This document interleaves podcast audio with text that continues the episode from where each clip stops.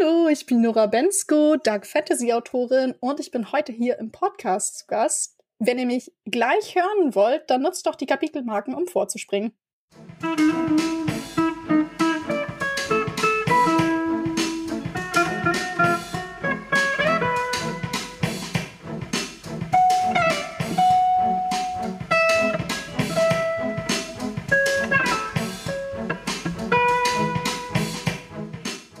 Hallo und herzlich willkommen zu dieser neuen Folge des niveauvollen Trash Talks mit Philipp und Gast. Mein Name ist Philipp, ich bin der Blogger von Nerds gegen Stefan und an meiner Seite habe ich diesmal meine bessere Hälfte Elea Brandt, die mich bei dieser Spin-off-Folge unterstützen wird. Hallo Elea. Hallo. Und die Gästin für diese Folge ist Nora Bensko und wir wollen doch mal gucken, ob wir eine Internetverbindung bis nach Österreich hinkriegen. Mal schauen, ob es jetzt geklappt hat mit der Verbindung. Hallo Nora, kannst du uns hören? Ja, ich kann euch sehr gut hören. Hallo. Wer bist du denn überhaupt? Ich? ja, hallo, Ibis, die Nora Bensko.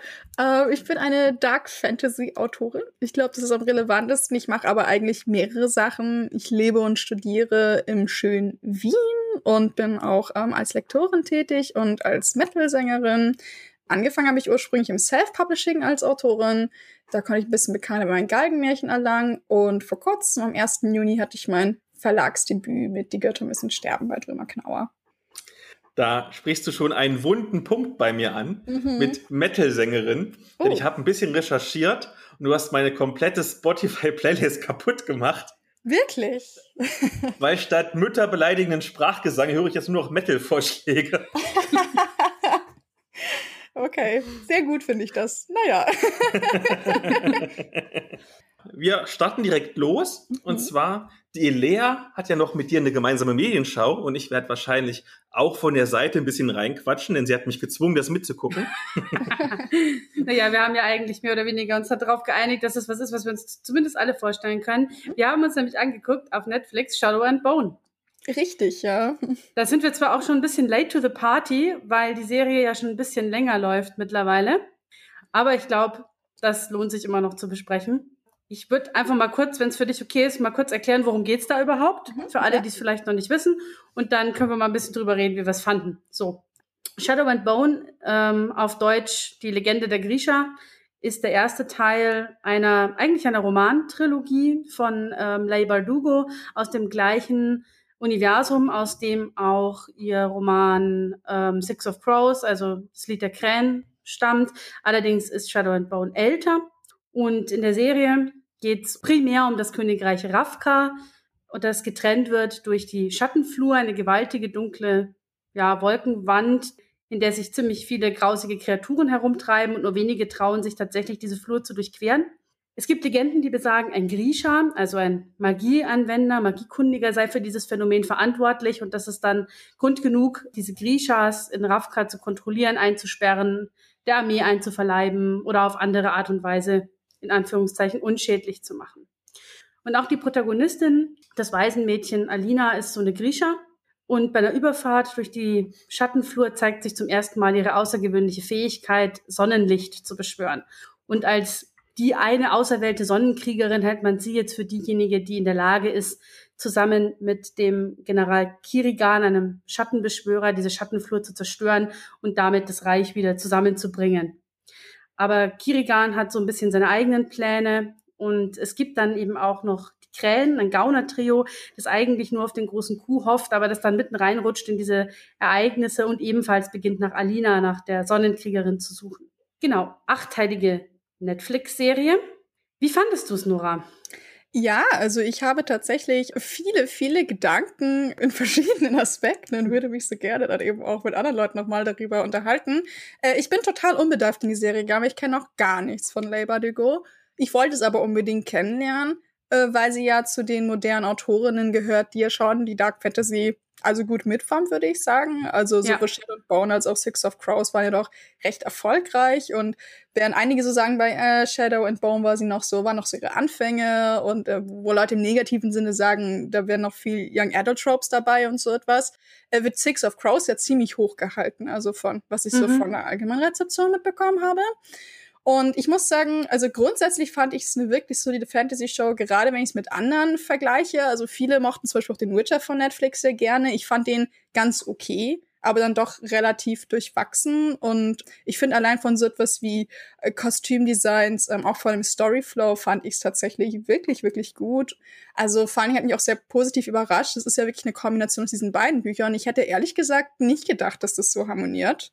Ähm, aber ich finde tatsächlich, dass sich beide Storylines wirklich ziemlich gut ergänzen und so als unbedarfte Zuschauer hatte ich jetzt nicht das Gefühl, okay, wurden jetzt zwei komplett äh, hier wurden zwei Sachen kombiniert, die überhaupt nicht zueinander passen oder so etwas. Ähm, wobei die Krähen, finde ich, insgesamt doch die wesentlich interessantere Storylines sind. Total, das ja. ging mir auch so. Also, das ging mir auch so. Die wesentlich komplexeren Charaktere, komplexeren Beziehungen irgendwie auch und ähm, ja. ja. Und es steckten noch viele, viele dann wirklich auch thematisch Sachen drin, wo dann ja auch die Rezeption ganz unterschiedlich war. Also ich habe super viele Diskussionen zum Beispiel darüber mitbekommen, dass ja äh, Alina ist ja in den Büchern weiß anscheinend, aber in der Schau haben sie ja sie äh, haben sie sie Mixed Shoe gemacht. Also sie wird dann auch von einer ich glaube, von einer mixed-chinesischen Darstellerin gegeben und auch Merl ist nicht weiß. Ähm, der hat auch eben dieselbe Herkunft wie sie. Also sie haben dann mehr oder weniger versucht, da die Serie diverser zu machen und dann wirklich auch explizit äh, Rassismus zu besprechen, wie er in den Büchern nicht vorkam. Und das wurde ja ganz unterschiedlich aufgenommen. Ich weiß nicht, ob wir noch mal extra darüber reden. Da hatte ich viele Gedanken dazu. Und ich habe auch noch mitbekommen, dass tatsächlich auch, obwohl sehr viele ja dann auch mögen, dass Badugo mehr oder weniger dann auch ein erfrischendes Setting dann hatte. Mit diesem Russland-inspirierten Setting gibt es auch viele russische und slawische LeserInnen, die dort gemischte Gefühle hatten. Also vor allen Dingen auch in der Show, glaube ich, kommt das nicht so raus, aber in den Büchern habe ich halt mitbekommen, dass zum Beispiel viel auch der sprachliche Einsatz ähm, diskutiert mm. wurde. Also zum Beispiel, ein kleines Beispiel, äh, es heißt ja Legenden der Grisha und Grisha ist ja zum Beispiel der Begriff, mit dem dann diese coolen MagierInnen mehr oder weniger ja. beschrieben werden. Und ich habe halt äh, Videos mitbekommen, dass es anscheinend für viele russische LeserInnen sehr jarring ist zu lesen und tatsächlich dann auch übersetzt worden ist als Griesch, weil Grisha ist eigentlich im Russischen anscheinend ein, ein Kosewort für Gregory. Und, und dadurch jemand hat das dann verglichen auf YouTube mit, ja, stell dir vor, irgendwie, du hast hier so eine epische Fantasy-Serie und die coolen Magier, die heißen alle Bobby. und, oder Seppel. ja, oder Seppel, ja, genau. Und ähm, ja, also ich finde, da kommen viele Sachen zusammen in der Show. Aber ich finde insgesamt, jetzt natürlich dann auch in meiner Außenperspektive mit dem Kaviar, dass ich halt eben jetzt nicht tief drin stecke, weder ja. in der asiatischen Community noch in der russischen, hat es für mich funktioniert und ich möchte es auch eben als die Einladung jetzt nehmen, mich mit Badegos Werken mehr zu beschäftigen. Auf jeden Fall. Ja. Was ich gelesen habe in einem Artikel zu der Serie ist ja, dass sich wohl die Autorin bedankt hat, in Anführungszeichen, bei Netflix, dass sie quasi gefixt haben, dass sie am Anfang das nicht so divers gestaltet hat, wie es vielleicht angemessen gewesen wäre. Mhm. Das finde ich auch ganz cool, ja ich meine, man merkt das ja auch, der Cast zum Beispiel von Six of Crows ist ja wiederum sehr divers und ich fand auch gut gemacht, also von dem, was ich in der Serie sehen konnte. Mit Inesh haben wir einen indisch gecodeten Charakter und ähm, sie ist anscheinend auch ein großer, großer Liebling, sowohl bei den Büchern als jetzt auch bei der Verfilmung, was ich mitbekommen habe. Ein absoluter Favorit von mir ist, ist Jasper. Ja, Jasper ist auch sehr cool. Revolverhelden. Ich habe mich unglaublich gefreut, um einen, einen mix-schwarzen Mann zu sehen, der gleichzeitig auch bisexuell ist, was sie ja auch super natürlich eingebracht haben und so. Ich habe auch gesehen, dass es auch dort ein bisschen Diskussionen gab. Also ein paar Menschen aus der schwarzen Community waren enttäuscht, weil er anscheinend in den Büchern ähm, explizit einen dunkleren Hauttyp hat. Und leider reiht er sich dann in der Netflix-Verfilmung ein. Die Besetzung reiht sich dort ein, also in viele, viele Rollen, die in letzter Zeit kritisch besprochen wurden bei Netflix, dass Netflix tendenziell hellhäutige DarstellerInnen wählt für fast alle schwarzen Rollen. Und ähm, es mhm. ist natürlich auch wichtig, dass wirklich dark-skinned Actors auch entsprechende Rollen bekommen. Also das als Randnotiz. Dafür kann natürlich der Schauspieler jetzt an sich nichts, der gewählt wurde, weil man merkt wirklich, dass er die Rolle so leidenschaftlich spielt und ihn so gut verkörpert. Also ich habe richtig, richtig Lust gehabt, ihn und die anderen Krähen dann jetzt wirklich auch in den Büchern kennenzulernen, ja. Das ging mir auch so. Also ich finde auch, dass dieses Trio und deren Story Arc hat mich insgesamt wesentlich mehr irgendwie mitgezogen und wesentlich mehr gehuckt als der Rest. Weil ich finde, die, die Geschichte um Alina ist einfach sehr generisch. Also ich finde, ja. man merkt da schon, dass das einfach noch, dass die Story ist zehn Jahre alt, ja. Also es ist 2012 erschienen, der mhm. Roman. Mhm. Und ich finde, das merkt man, weil es einfach schon in sehr klassischen Erzähltraditionen irgendwie verhaftet ist. Also mhm. so das, die alles auserwählte Mädchen und irgendwie das Love Triangle und ähm, diese ganzen Geschichten und das Alina hat auch keine einzige weibliche Freundin, ist nur irgendwie mit mit Jungs um, von Jungs umgeben und also so diese ganzen typischen Tropes oder Klischees, wo ich sage, hm, finde ich schade, dass also ich glaube, das ginge heute ein bisschen bisschen besser. Und mm. das finde ich merkt man einfach so ein bisschen in diesem, das steckt da einfach in der Substanz so ein Stück weit drinnen, diese diese Tropes. Und das hat mich dann so ein bisschen mit den Augen rollen lassen bisweilen. Aber ich fand es trotzdem immer noch ganz gut zu gucken. Also ich fand es unterhaltsam. Ja. Also ich hatte mir schlimmer vorgestellt, wenn ich ganz ehrlich sein soll. Also ich dachte, das würde noch härter eben in diese, in diese Klischeekerben schlagen, als es dann letzten Endes war. Kam das Buch vor oder nach Twilight? Aber wo wir gerade über die Love Triangle sprachen. Ähm, ah, gute Frage. Aber Twilight dürfte älter als 2012 sein. Ich glaube nämlich auch, weil ich hatte nämlich noch darüber nachgedacht. Also es ist ja witzig, dass du erstmal das erwähnst. Ich habe die Show nicht meinem Partner geguckt. Und er hat damit mir eben furchtbar gelitten, weil man ist da einfach schon so sensibilisiert auf diese Love Triangle, ja. die da kommt. Du sahst schon richtig so die Anzeichen. Er war schon so ja. richtig so, oh no, Kirigan ist attraktiv und so, so düstere Ausstrahlung und, und oh no, hat das schon, das war halt so witzig, aber die ganze Zeit immer so, nein, nein, bitte nicht, als ich so anzeichnete. oh nein, da passiert jetzt gleich was. Vor allem, es wäre eigentlich so eine schöne Vorlage gewesen, das halt auch mal nicht zu machen, aber leider. Hm. Ich muss dann tatsächlich sagen, also vielleicht gehen wir dann hier kurz ins Spoiler-Territorium. Ich meine, wir sind ja generell hier ein bisschen am Spoilern, so ist es ja nicht. Ähm, also ich glaube, es war von so mal besonders schlimm, weil äh, einige mögen anscheinend ja Mel nicht, ihren Kindheitsfreund, aber ich war tatsächlich sehr investiert in, in deren Romanze in den ersten Folgen und fand die auch sehr schön gemacht, wie sie auch einfach mit ihrer gemeinsamen Kindheit gezeigt wurde. So ein großes Thema bei denen war ja auch irgendwie, dass er sie so ein bisschen für selbstverständlich nimmt und dass dadurch auch irgendwie trotz allem, was sie durchmachen mit Krieg und so weiter, es sehr, sehr lange dauert, bis da überhaupt so dieses Eingeständnis dann kommt, irgendwie sich da gegenseitig zu finden.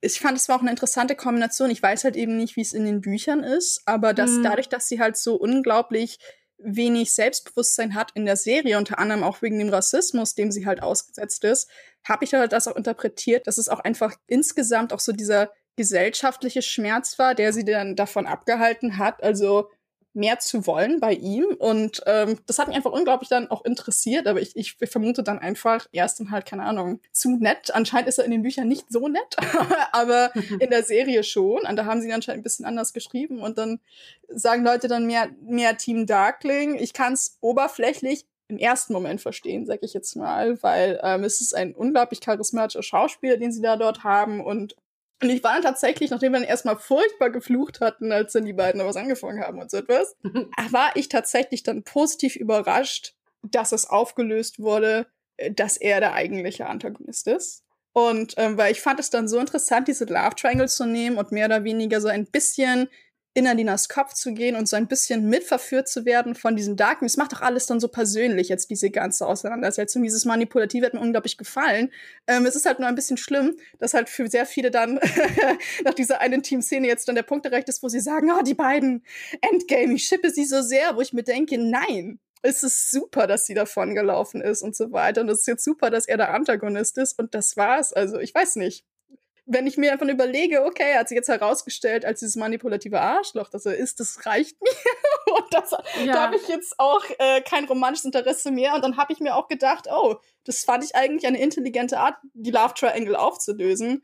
Aber ich fürchte, dass einfach sehr viele äh, es, es einfach dann nicht als die Konstruktion nehmen, die es eigentlich ist oder als die ich es verstanden habe, sondern sie machen trotzdem ein Shipping War daraus. naja.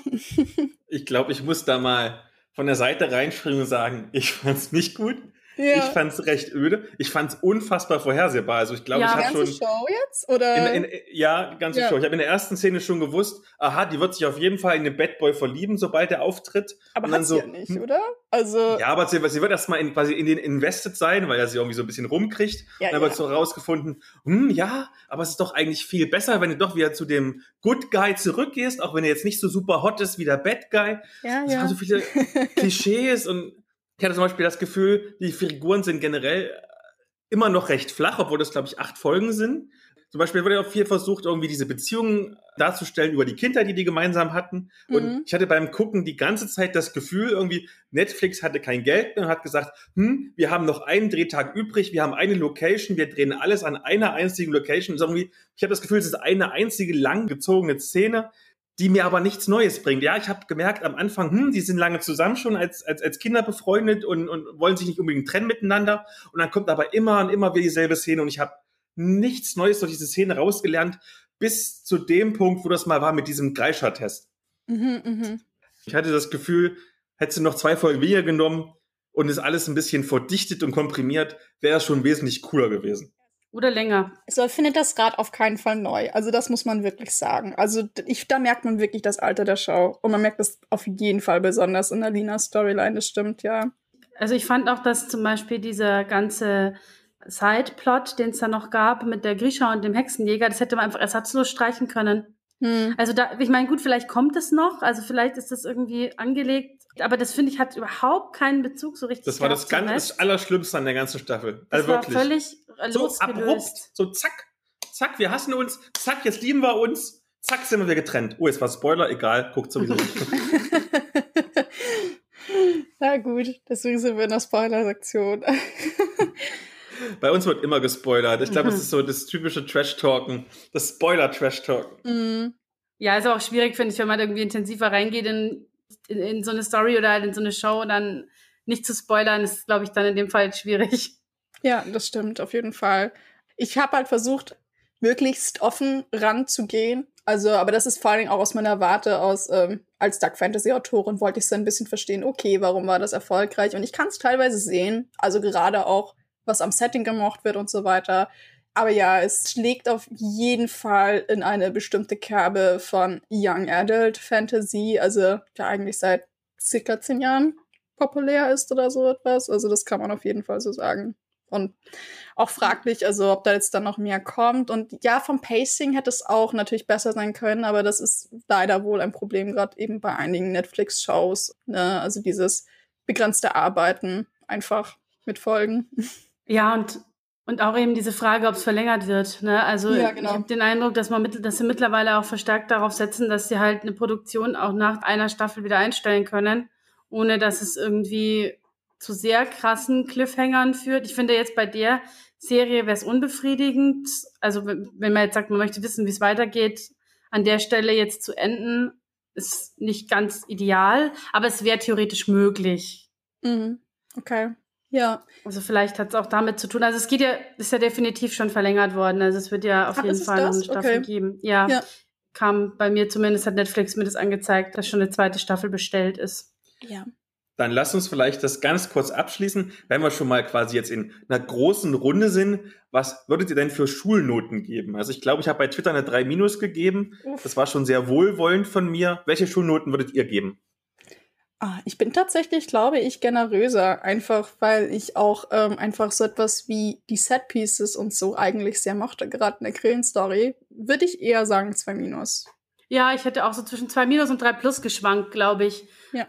Vielleicht tendenziell eher Richtung 3 Plus. Also ich habe die ersten Folgen haben mir auch besser gefallen als, es, als dann der Verlauf, weil ich einfach das Setting mochte und weil mir das ganz gut gefallen hat, auch vom, von der Ästhetik her und von der Stimmung her. Aber die Story eben dann so ein bisschen nachgelassen hat, hatte ich das Gefühl, eben was das Pacing angeht. Also bleiben wir vielleicht bei 3 Plus. Was für ein Story-Twist. Ihr lobt es, ich rede es klein und trotzdem sind wir irgendwie recht nah beieinander. Als allerletzten kleinen winzigen Punkt als Ergänzung. Ich mag das Setting ja durchaus schon. Dieses russische oder slawische generell war schon cool. Wer das eventuell mal rollenspieltechnisch irgendwie nacherleben möchte, weil ja, es, die meisten HörerInnen sind ja doch irgendwie RollenspielerInnen bei uns. Es gibt von den Vögten ein Rollenspiel, also Judith und Christian Vogt. Ich habe sie wieder quotenmäßig genannt, wie immer.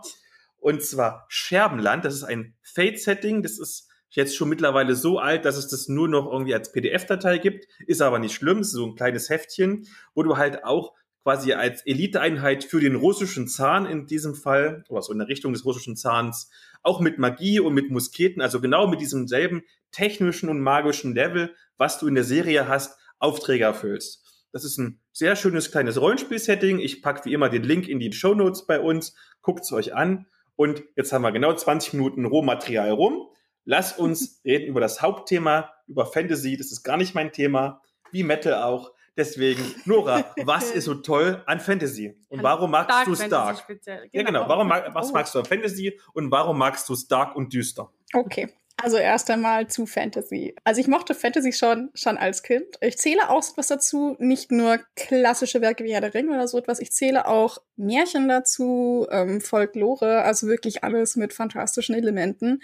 Und ich glaube, was, was mich einfach so fasziniert am Genre nach wie vor, ist einfach die Unendlichkeit. Also dass sich einfach wirklich alles imaginieren lässt und so ein bisschen auch dieses Reisen in andere Welten, aber auch öffnen vom eigenen Horizont und dass einfach so vieles ausdrückbar ist, was eine Geschichte mit einem realistischen Anspruch vielleicht nicht erfüllen kann.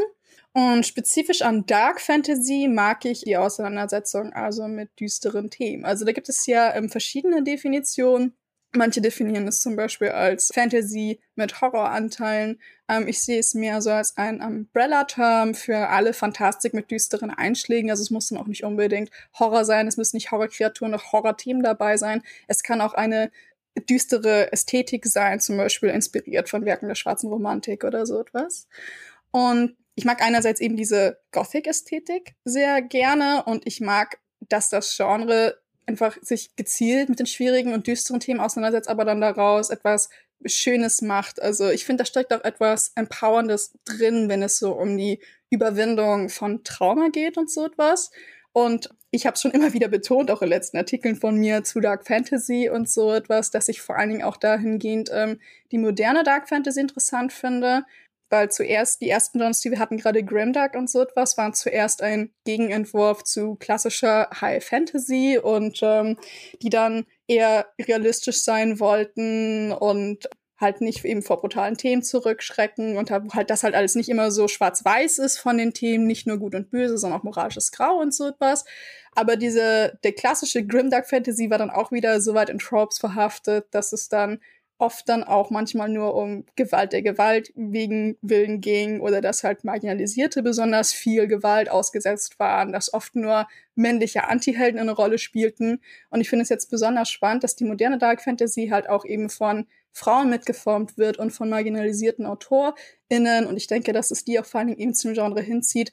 Genau deswegen, weil sie dort auf eine ganz besondere Art, also auch Empowerment halt eben schreiben können. Und das reizt mich inzwischen auch besonders. Also nicht nur Düsternis und der Düsternis willen, sondern auch diese Kombination Licht und Düsternis. Und das versuche ich auch zu schreiben. Kannst du dich noch erinnern, was so dein erster Berührpunkt mit Dark Fantasy war? Hm. Ja, das ist eine gute Frage. Also, puh, eines der ersten Werke. Vielleicht so die Urversion von Grimm-Märchen, ähm, vielleicht auch Werke wie der Manga Berserk, den habe ich schon relativ früh angefangen. A Song of Ice and Fire kam relativ spät, glaube ich. Habe ja. ich, glaube ich, erst als äh, 17 oder so den einen entdeckt oder sowas.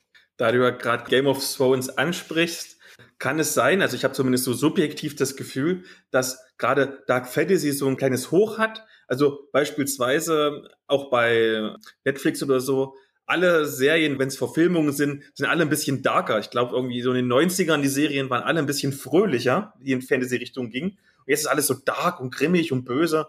Selbst, ja, hier Shadow und Bone war, glaube ich, ab 16 freigegeben, weil es irgendwie ein, zwei darkere Szenen gab, als es vielleicht in einem Young Adult Jugendbuch eigentlich hätte sein können. Mhm. Ja, also ich würde es schon so wahrnehmen tatsächlich. Also ähm, ich weiß nicht, wie es jetzt hier ist in Deutschland. Hier direkt in Deutschland haben wir auf keinen Fall einen Dark Fantasy Boom, aber ich glaube auch, dass ähm, es ist auf jeden Fall auch ein sehr populäres Genre in Games, eigentlich seit dem Erfolg von Dark Souls. Es ist auch eben, also viele Fantasy-Werke der letzten Jahre, eh gerade auch Post Game of Thrones, ähm, die erfolgreicher waren, schlagen sie ein bisschen in die Kerbe. Ähm, der Witcher schlägt dort rein, aber auch ein, ein Netflix-Erfolg wie Castlevania ist absolut ähm, klassische Dark Fantasy. Und ja, also ich denke schon, also es ist noch nicht ein, es ist kein Megaboom, aber man sieht schon einen gewissen Trend. Ähm, vielleicht hängt das auch ein bisschen zusammen mit so diesen düsteren Revivals von Superheldenfilmen, die wir hatten. Also dann halt irgendwie diese ganzen Filme, die sich an so etwas wie eine Batman-Trilogie angeschlossen haben und so. Wird dann halt spannend, ob es dann halt noch so bleibt oder halt auch, ob angesichts des ganzen Weltgeschehens dann auch mal demnächst dann wieder Gegenentwürfe kommen, ob dann Hope Punk relevanter wird als der dunkle Stuff, der gerade so ein bisschen Überhand nimmt, ja. Ich muss übrigens dazu sagen, dass ich mir gleich zwei deiner Empfehlungen direkt auch zu Herzen genommen habe, Nora. Und ich habe dem Juristen Berserk empfohlen. Und das holt er sich nämlich jetzt auch als Comic. Oh, okay. Das, das, das ist aber im Moment tatsächlich ausverkauft. Wirklich? Also war oh. nicht zu kriegen. Also zumindest der erste Band nicht. Aber jetzt geht, läuft er mal jede Woche einmal in den Laden und fragt, ob es jetzt schon da ist. Ja, ich kann mir vorstellen, dass es gerade ähm, sehr gepusht wird von den Verkäufen, weil leider ist der Mangaka Kentaro Miura Anfang ja, genau. Juni verstorben. Also es ist dann auch ein unbeendetes Werk. Leider. Ja. Wobei es dann jetzt ähm, witzigerweise dafür, dass er die ganze Serie immer sehr düster war, tatsächlich auf einer hoffnungsvollen Note endet. Und ähm, das fand ich irgendwie sehr interessant. Also äh, vielleicht können wir uns auch noch mal über diese Serie unterhalten und vor allen Dingen auch so die Genrewandel, die es durchgemacht hat, weil ich finde, es ist sehr interessant. Es war doch ein Lebenswerk von Miura, das er begonnen hat als junger Mann. Und es fängt halt wirklich einfach eher wie so klassische Sword and Sorcery an, mit einem absolut edgy, brooding Protagonisten, der mit einem Riesenschwert einfach nur Monster zusammenhaut. Aber er hat so viel mehr daraus gemacht und ich finde vor allen Dingen auch, ähm, es wird eine Rezeption zu Berserk oft übersehen, das finde ich dann auch dann einfach nur missverstanden wird als eine gewalttätige Power Fantasy. Aber der Protagonist ist wahnsinnig komplex und vieles an seiner Geschichte hat auch wirklich mit männlichem Trauma zu tun. Also es geht dort in sehr, sehr verletzliche Bereiche die gerne übersehen werden und so etwas. Und das fand ich nachhaltigerweise auch sehr beeindruckend. Und es gibt auf jeden Fall Kritiken, die man anführen kann, ähm, zum Beispiel auch bezüglich der Behandlung von Frauen so etwas in dem Werk. Aber das wurde auch besser. Also er benutzt dann zum Beispiel dann eine, jetzt letztendlich hört der Manga, also jetzt ohne viel zu spoilern, hört der Manga eigentlich auf mit dem Heilung von dem Trauma einer Frau und es geht wirklich ganz, ganz zentral um sie. Also es ist, es gibt sehr vieles Interessantes zu diskutieren an diesem Manga auf jeden Fall, aber er ist nicht einflussreich ohne Grund. Ja. Nun hast du ja schon gesagt, dass es bei Dark Fantasy mehr Grau und weniger Schwarz-Weiß gibt, ist denn dann eigentlich tendenziell Dark Fantasy das realistischere Fantasy im Vergleich zum Beispiel zu High Fantasy? Ja, das ist eine schwierige Frage. Ich glaube letztendlich nicht. Also viele haben diesen Anspruch und viele mögen auch das schon dafür, weil sie sagen, ah, das ist realistischer, das ist nicht so diese unrealistischen Helden und äh, die unrealistischen Bösewichte. Aber es kann dann auf seine Art einfach so unrealistisch sein. Also gerade wenn man so das betrachtet, wie die Action-Szenen besagt, das ist sowas von over the top. das ist auch völlig in Ordnung, dass es so ist. Ähm, und ich finde, es kann das Genre kann manchmal in diese Falle tappen, die auch ähm, andere Fantasy macht, zum Beispiel, wenn sie äh, Bilder des Mittelalters reproduziert, dass dann halt irgendwie dieser Anspruch, oh, ich schreibe hier eine realistische Geschichte, dann dazu führt, dass halt bestimmte Figuren es schlimmer abbekommen als andere und dass dann nicht über den eigenen Tellerrand geschaut wird.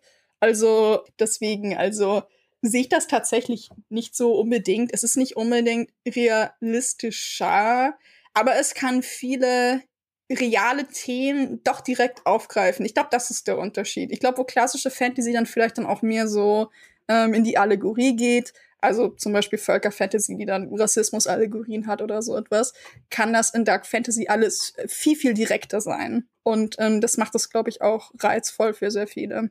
Jetzt hast du ja schon gesagt, irgendwie, dass der Dark Fantasy ja ursprünglich auch so ein bisschen edgy angefangen hat, sage ich mal, oder halt sich in so eine gewisse Richtung entwickelt hat, also im Sinne von sehr viel voyeuristische Gewalt, sehr viel irgendwie auch sexuelle Gewalt oder Sexualisierung, die irgendwie mit reinspielt.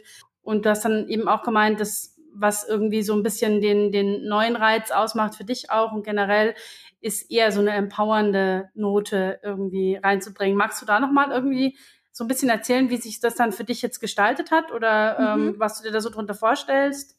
Ja, das kann ich auf jeden Fall machen. Also ähm, vielleicht tatsächlich dann auch am Beispiel meiner Bücher, weil ich finde, ich habe diesen Wandel auf jeden Fall gehabt, auch in meinen Büchern. Also die ersten Galgenmärchen, die ich geschrieben habe, ganz besonders vor allen Dingen auch Wolfsucht, mein Debüt, die gehen tatsächlich noch eben in diesen klassischen ähm, also Wolfsrot ist erst nicht, nicht normal, nicht, ist eigentlich gar nicht mal so dunkel fantastisch. Es ist mehr Horror. Vielleicht würde ich es sogar ein bisschen in die Richtung von Extreme Horror schieben. Also durch die Verbindung einfach auch von nicht nur körperlicher Gewalt, sondern auch sexueller Gewalt, die tatsächlich in dem Buch besprochen wird.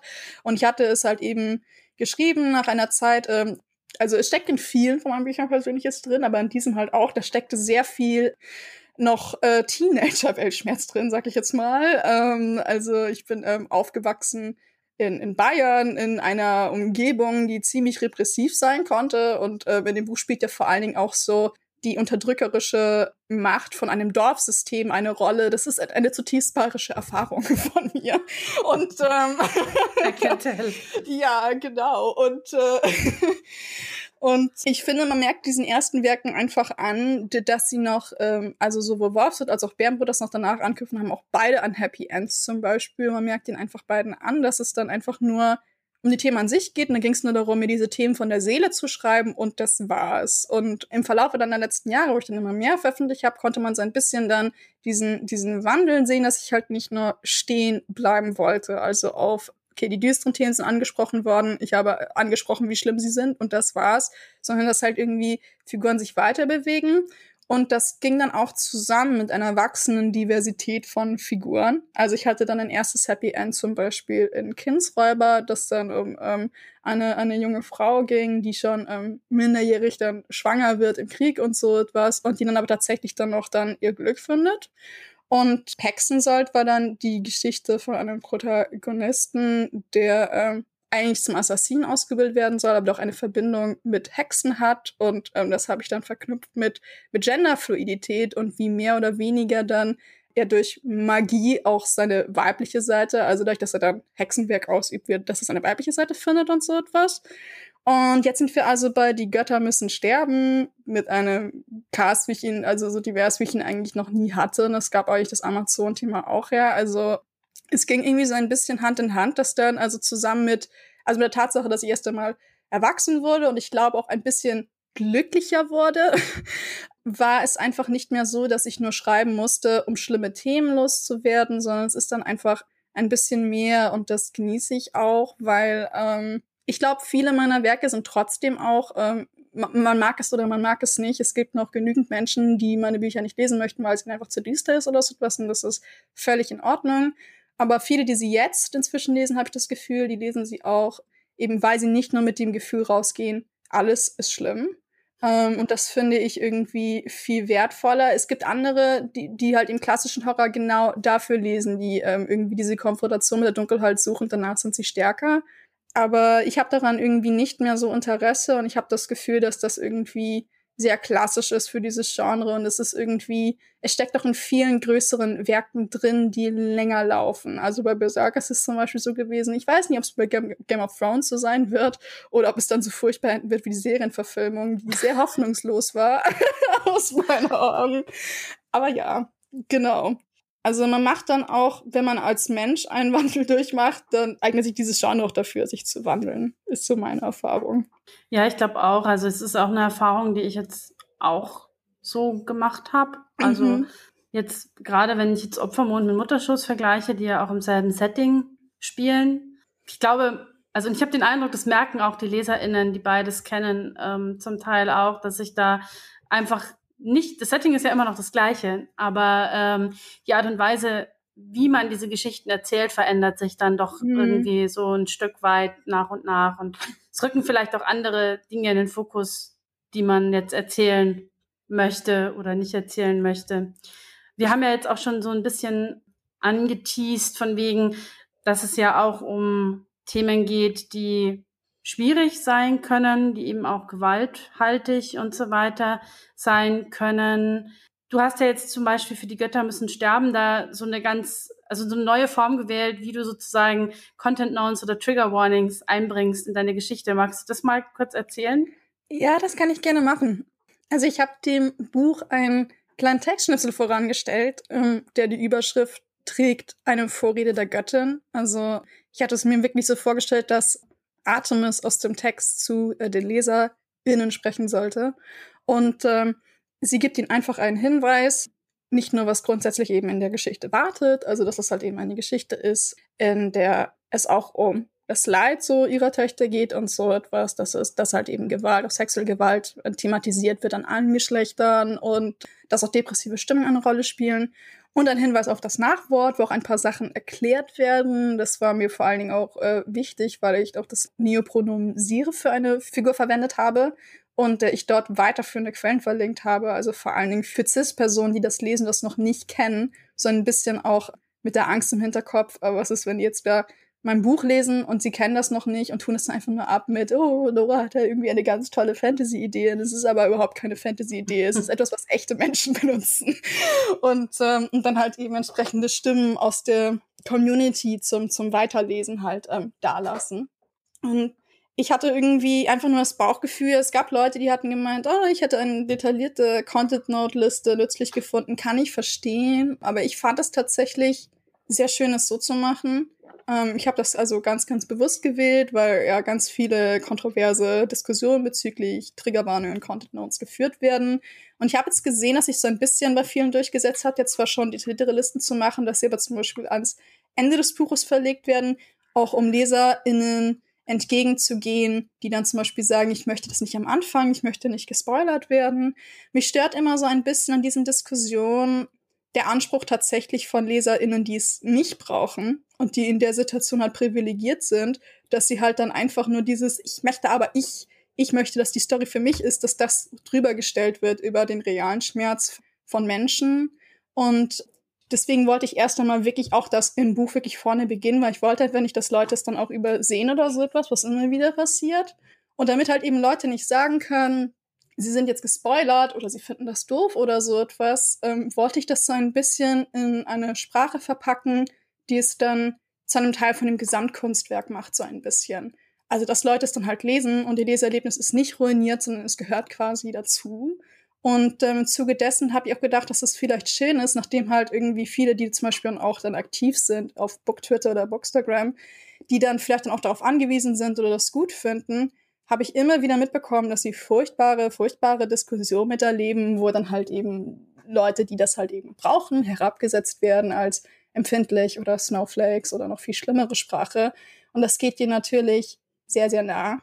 Und deswegen dachte ich, dass es vielleicht auch besonders schön ist, diese Vorrede so zu schreiben, mit so einer, gar nicht mal unbedingt auch sachlich oder so etwas, sondern halt eben so eine bestärkende Sprache irgendwie. Also ich, hat, ich fand das irgendwie schön, wenn, wenn eine Göttin sie ernst nimmt als Teil ihrer Kriegerinnenschaft. Ich hoffe, es kommt so ein bisschen rüber, was ich sagen möchte.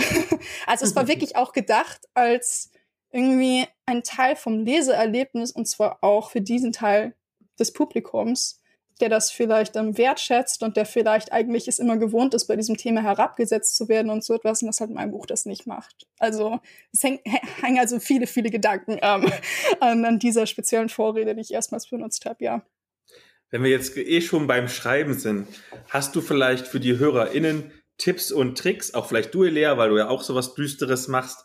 Wenn ich jetzt mein ganz eigenes Dark Fantasy Buch schreiben möchte, wie gehe ich da vor? Wie vielleicht auch sorge ich dafür, dass es nicht zu dark ist, aber auch nicht zu, was ist das Gegenteil, zu hell, zu light ist? Also du weißt, was ich meine. Gib mir mal Tipps und Tricks. Puh, ich glaube, ich lasse da ähm, Elea kurz vortreten. Ich überlege mir das kurz noch.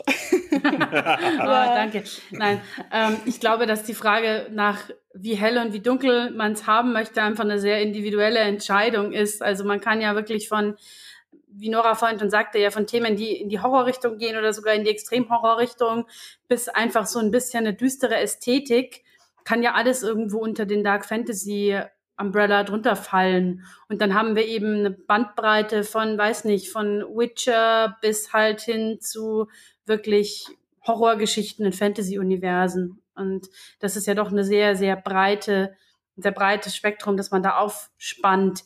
Ich glaube, ganz entscheidend ist halt eben die Frage, ist es für mich jetzt nur eine Ästhetik zum Beispiel? Soll das Ganze einfach nur so ein bisschen einfach äh, irgendwie in so ein Gothic Thema zum Beispiel eingebettet sein? Oder will ich tatsächlich auch Themen ansprechen, die ernster sind, die düsterer sind, die schwerer wiegen? Möchte ich vielleicht eben mich sogar mit Horrorthemen irgendwie befassen? Und dann eben auch die Frage, was soll die Idee dahinter sein? Geht es eben um die Überwindung von solchen Schrecknissen? Vielleicht eben auch, wie Nora vorhin sagte, um die Überwindung von Traumata oder Unterdrückung Oder geht es wirklich eher darum, gewisse Dinge zu zeigen?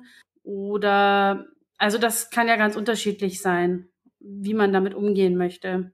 Das sollte man sich halt am Anfang vielleicht auch so ein bisschen klar sein, in welche Richtung soll das Ganze gehen.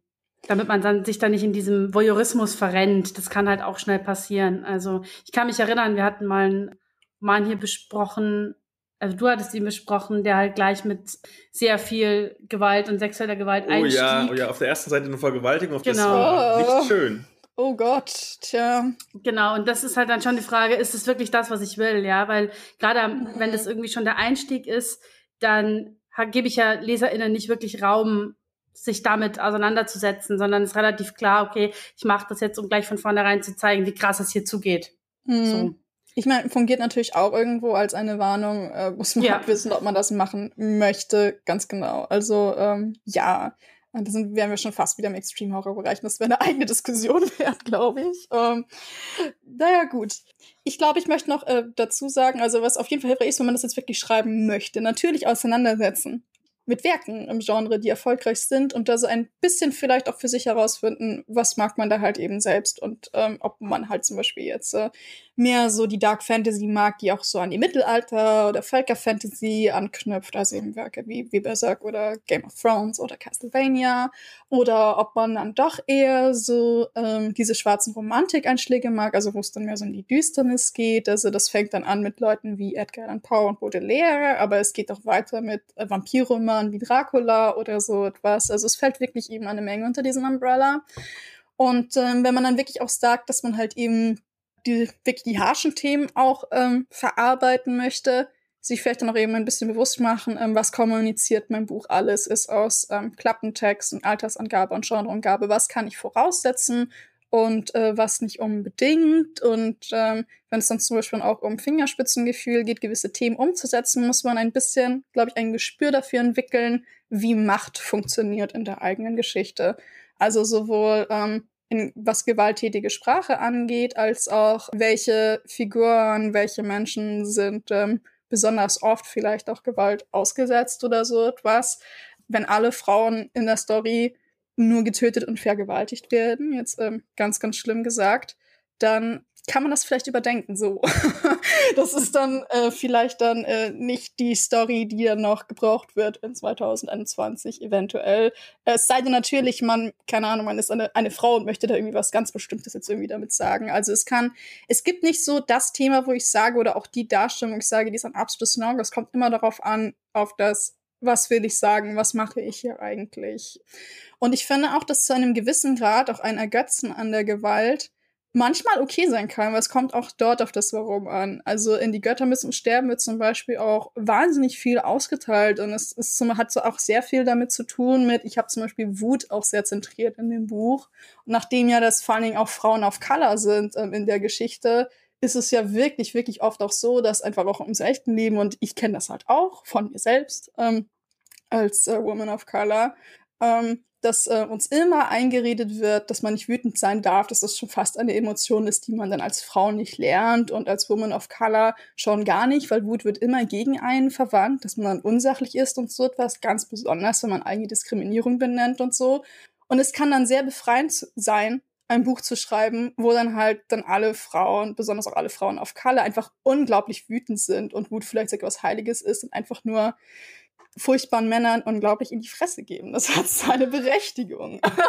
also, und äh, es kommt also ein bisschen drauf an, was man macht. Und äh, ich glaube, dadurch kann das Genre dann manchmal auch ein bisschen kontrovers sein und kann definitiv nicht allen gefallen. Und Leute werden dann auch diskutieren. Aber nur weil etwas schwierig ist, hat es nicht unbedingt seine Berechtigung und ist, und, und ist sofort auch gleich unrettbar problematisch. Also man muss eben, ich glaube, es ist eben wichtig, sich klarzumachen, was will ich und halt eben dieses Gespür zu entwickeln für eigene Machtstrukturen im Text und was man mit den eigenen Machtstrukturen macht.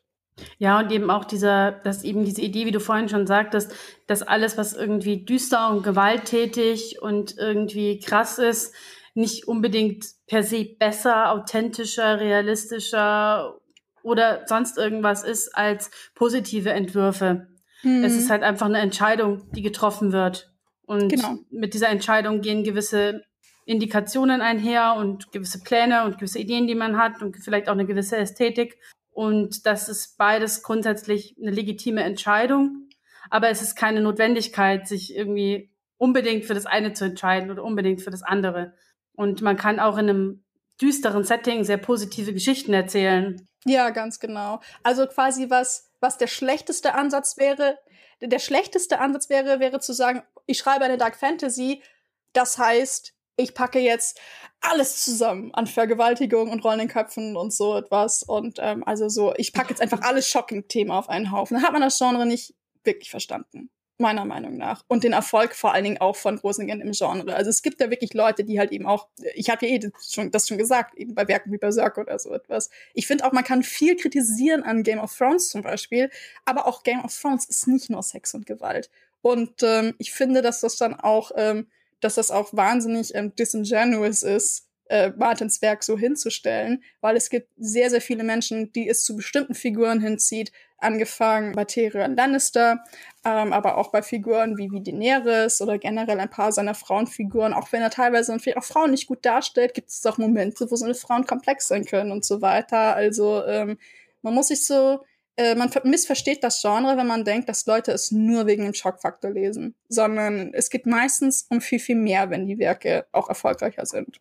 Ja, sonst ist man halt wirklich nur so bei, ja, klassischen Slasher-Geschichten oder eben so klassischen ähm, Hack-and-Slay-Geschichten, wo halt jemand rumläuft und alles kaputt macht. Und mhm. ähm, ich bin ja zum Beispiel auch, also was ja auch eine klassische Story-Arc ist, so in dieser, in dieser Tradition der Dark Fantasy oder auch der, der Low Fantasy, Sword and Sorcery, sind ja diese Revenge-Stories. Oh ja. Ja, also ähm, meistens ist es ja ein Mann, bei dessen, dessen Frau irgendwas angetan wird. Sie wird getötet oder vergewaltigt oder beides.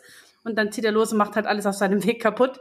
Mhm. Das ist jetzt auch so eine Story, wo ich mir auch nicht sicher bin, wie viel die heute noch an Neuem transportieren kann. Also ich lasse mich immer eines Besseren mal lehren, ja. Also wenn es da irgendwie mal eine Story dazu gibt, die einfach großartig erzählt ist oder so, dann mag das funktionieren.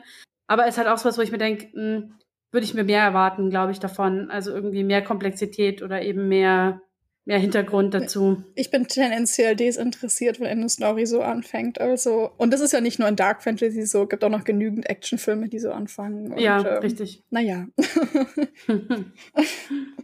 ich muss aber auch zugeben, dass ich generell so diese Rache-Geschichten auch dann selten mag, wenn sie um eine Frau zentriert sind.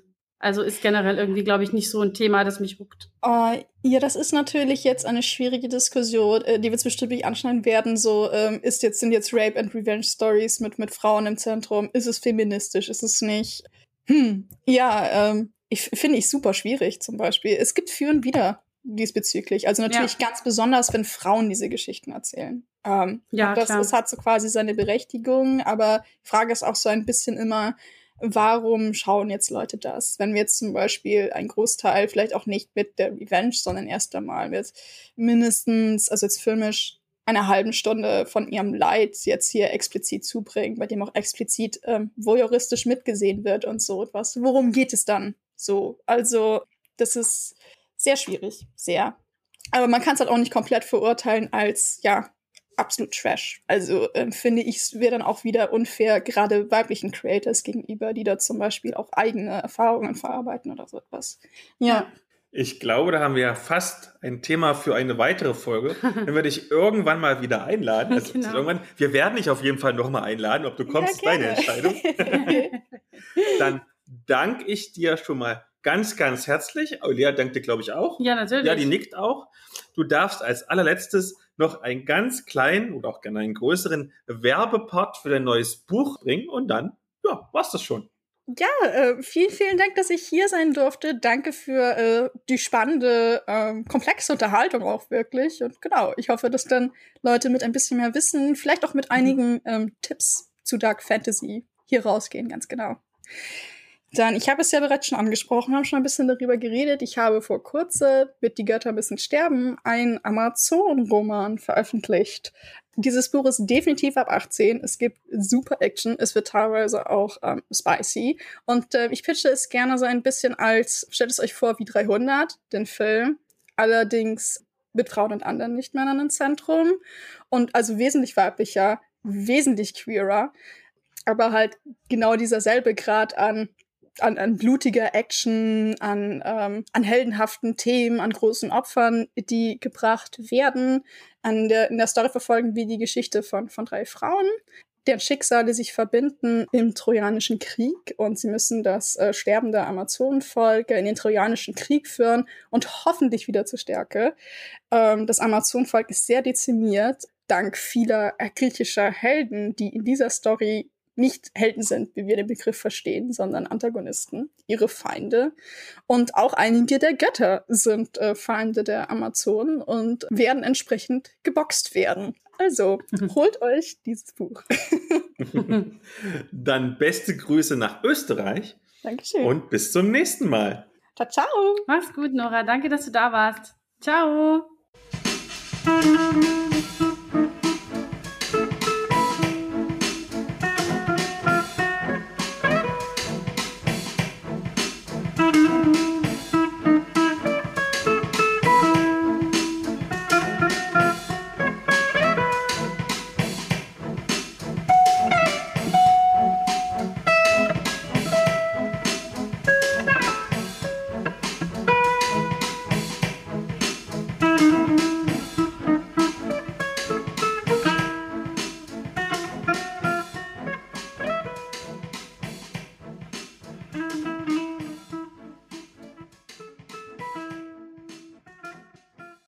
Starte Recording.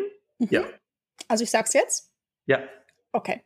Hallo, ich bin die Nora Bensko, Dark Fantasy Autorin und ich bin heute hier im Podcast zu Gast. Äh, wenn ihr äh, mich gleich hören wollt, dann äh, nutzt doch die Oh nein, wie heißt die Marken? Kapitelmarken. Ja, Kapitelmarken. Ich sag's gleich nochmal. Okay. Sehr schön.